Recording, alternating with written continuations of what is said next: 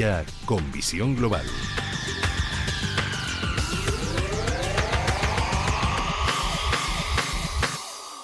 Y el análisis lo buscamos con Ricardo González, gestor de GPM y autor del libro El Código de Wall Street. Ricardo, muy buenas noches.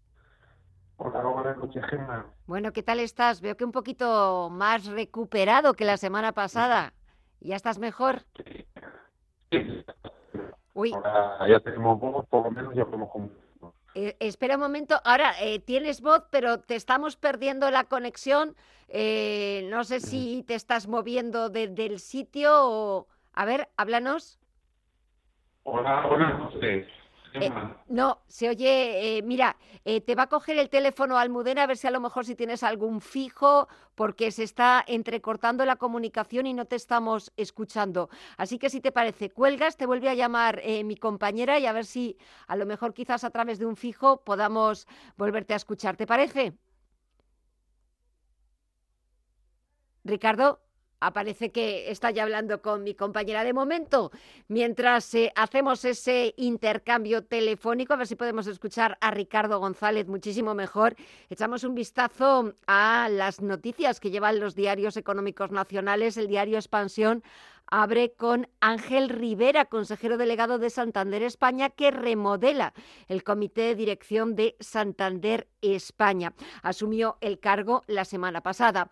También nos cuenta el diario Expansión que la justicia rebaja 43,4 millones la indemnización de Santander a Orcel o que el Tesoro subasta mañana hasta 5.500 millones de euros en letras en plena euforia compradora. También nos eh, señala que la familia Rothschild hará una OPA de exclusión sobre su banco de inversión o que el IBEX 35 pierde los 9.200 puntos, 200 puntos con el rebrote de las eh, tensiones. Hoy el selectivo ha bajado un 0,72% y ha cerrado en los 9.159 puntos. Vamos a echar un vistazo también para ver lo que está sucediendo en el diario El Economista. Vamos a ver en qué están nuestros compañeros del diario El Economista trabajando. Y comienzo leyendo una información que firma Vi- Violeta Nieto sobre que Europa frena la remontada bursátil tras tocar niveles de hace un año o que el euro borra en tres días el rebote que vivió en todo enero o que la caída de la demanda en PCs lleva a la estadounidense Dell a despedir a más de 6.500 empleados. Ya volvemos a tener al otro lado del teléfono a Ricardo González, gestor de GPM y autor del libro El Código de Wall Street. Ricardo, buenas noches de nuevo. Hola, buenas noches de nuevo, Gemma. Bueno, qué bien, no hay color, ahora se te escucha perfectamente, que te noto también mucho mejor y más recuperado, me alegro mucho. Sí, ya gracias, ya estamos eh, prácticamente recuperados y esperemos, toco madera, para que ya sea el último de este invierno, esperemos que sí. Crucemos los dedos. Bueno, ¿cómo estás viendo Sí. el mercado? A ver, cuéntame. Pues de fondo está, está alcista. El mercado prácticamente, prácticamente no, más del 80% de las bolsas del mundo están en tendencia alcista. Esto es un buen síntoma, eh, porque ya no es una cuestión de una semana o dos, ya llevamos eh, varias semanas con la mayoría de mercados mundiales en tendencia alcista. Es cierto que la renta variable europea y algunos emergentes como Hong Kong lo están haciendo mejor que Estados Unidos. Esto nos invita a cambiar el chip con respecto a lo que hemos visto durante la última década, ¿no? que Estados Unidos lo hacía mucho mejor que Europa y emergentes. Pues en este 2023 parece que esta situación se ha dado la vuelta y es Europa y los emergentes los que lo están haciendo mejor. Así que mm, predisposición alcista en los mercados de renta variable, especialmente también si la renta fija se sigue recuperando, porque si la renta fija se recupera, es probable que con ella siga la recuperación de la renta variable. Aún así, no hay que descartar que podemos tener algún susto en los mercados en las próximas semanas, porque la recuperación todavía es muy incipiente.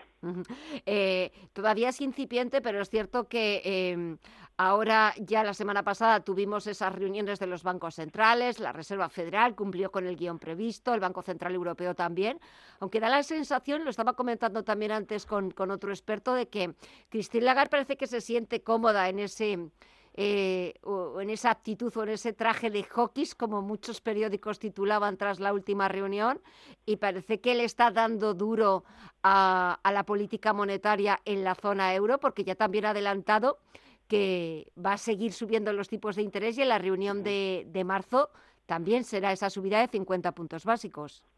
Sí, pero ¿sabes qué pasa? Que también los mercados ya interpretan que en muchas ocasiones donde el Banco Central ha dicho digo, después ha dicho Diego. También. Y, y claro, pues eh, eh, los mercados ya están descontando una una recuperación en, eh, en, la economía que vendrá de la mano de una relajación ¿no? de las políticas de los bancos centrales.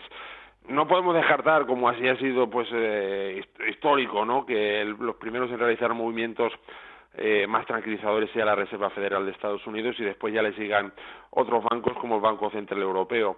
Al final, por desgracia, lo acontecido durante los últimos años, durante los últimos lustros con el Banco Central Europeo, ha hecho que pierda bastante credibilidad, no solo el Banco Central Europeo, en general todos los bancos centrales y ya los mercados van muy por delante. Siempre he comentado aquí que los bancos centrales mm, toman sus decisiones en base a indicadores retardados, mientras que los mercados pues ya trabajan con, con eh, o sea, los bancos centrales con indicadores atrasados y los mercados con indicadores adelantados. Es por ello que no podemos descartar tampoco que veamos una recesión en los próximos meses en la economía, pero que sea alcista para las bolsas, porque las bolsas ya no descuentan esa recesión, lo hicieron en el año pasado, sino que ya están descontando la futura recuperación y esa recuperación también vendrá de la mano de unas políticas mucho más relajadas en los bancos centrales.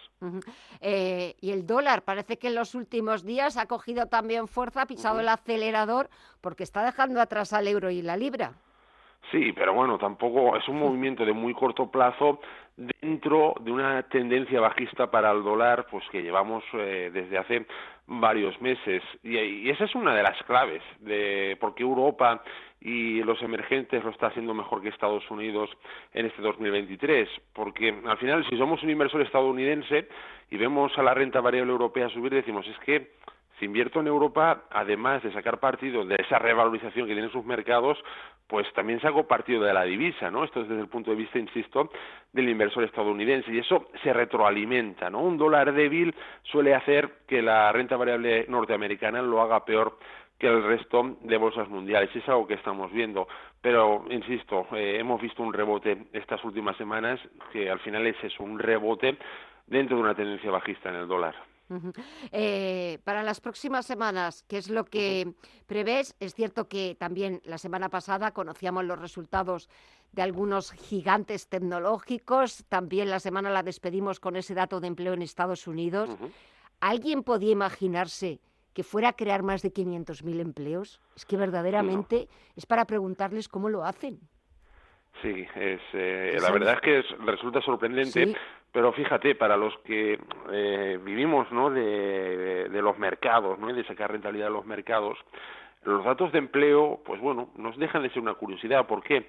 Porque es que el empleo es un indicador muy retardado. Es decir, cuando las cosas van, eh, empiezan a ir mal, el empleo todavía aguanta. Digamos que el empleo se empieza a destruir ya cuando los mercados están descontando ya la siguiente recuperación, un año o dos años después de que los mercados descontasen, ¿no? De que las cosas iban a ir mal para, para el empleo. El dato de empleo a corto plazo es cierto que tiene su influencia en, en los mercados, ¿no? Y digan, bueno, lo que puede influir con los tipos de interés y demás, o las políticas de los bancos centrales, pero los mercados financieros miran mucho más allá del dato de empleo, que insisto, es, es retardado. Y para mí hay una clave de la que se habla poco, pero que es importante en este 2023, y es que es un año preelectoral. Históricamente, eh, los partidos en el poder, las medidas más expansivas, las más favorables para la economía, se han llevado a cabo en años preelectorales y, electorales. ¿Por qué? Porque así eh, tienen más facilidad o tienen más facilidad para ganar votos, de tener al electorado contento. En cambio, las medidas más restrictivas, como las que vimos el pasado 2022, se llevan a cabo en el primer año de mandato o el segundo año de mandato, que eso era 2022, ¿no? Las subidas de los tipos de interés. Eh, pensemos que prácticamente el 76% de los años preelectorales se han saldado con balance positivo para el SP500. Esa es una clave que yo creo que tiene su relevancia en este año 2023. Claro, todavía es pronto para verlo, ¿no? Porque todavía estamos sumergidos en cierta política restrictiva, pero a ver lo que sucede en la segunda mitad del año, porque ya eh, estoy convencido de que esas medidas restrictivas se van a relajar e incluso podríamos hablar hasta de medidas expansivas. Y para las próximas semanas, es cierto que esta semana hemos empezado este lunes sin demasiadas citas macroeconómicas relevantes. Tenemos que estar pendientes así esta semana de algún dato que salga que nos pueda indicar un poquito la dirección a tomar en los próximos días. Bueno, mañana creo que hay una intervención del presidente de la Reserva Federal, Jerome Powell, en Washington, en un, en un congreso económico. Quizás pues eh, todo el mundo estará pendiente de ver qué es lo, qué es lo que dice. Sí, ¿sabes qué sucede? Que esos eventos de a tan corto plazo tienen su relevancia mediática, eh, captan muchísimo la atención, pero lo que son los movimientos y los flujos monetarios a medio y largo plazo de para dónde van a ir los mercados eh, tienen una importancia relativa, tienen influencia a muy corto plazo, puede mm, generar volatilidad a corto plazo, pero no cambiar la tendencia de fondo. La tendencia de fondo de los mercados hoy en día ya está respaldada por esa recuperación, cuando la economía y los bancos centrales todavía siguen hablando ¿no? de la posibilidad o no de recesión o del aterrizaje suave, ¿no? en el caso de, la, de la Reserva Federal. Y en cambio ya los mercados, estas alzas que estamos viendo, ya descuentan la siguiente recuperación. Hay que diferenciar, y esto choca a veces, ¿no? porque la, cuando los bancos centrales hablan del presente, para los mercados financieros eso ya es muy pasado. Los mercados financieros van muy por delante y por lo tanto lo que nos puedan decir o esta semana basado en datos fundamentales es algo que ya tiene descontado el mercado, salvo que sea una sorpresa eh, muy poco probable en una dirección muy inesperada. Es algo que esta semana con los datos que hay es poco probable que suceda. Bueno, pues vamos a ver qué va saliendo. Por ejemplo, estoy ahora eh, leyendo también en el diario El Economista, están destacando unas declaraciones de la Secretaría del Tesoro norteamericana, de Janet Yellen. No hay recesión con el paro en mínimos de 53 años. Iremos viendo qué es lo que va sucediendo en los próximos días. Ricardo González, sigue cuidándote, sigue recuperándote para estar al 100%, gestor de GPM y autor del libro El Código de Wall Street. Gracias como siempre, que pases una muy buena semana y hasta el próximo lunes. Hasta entonces, un abrazo. Gracias, Gemma. Buenas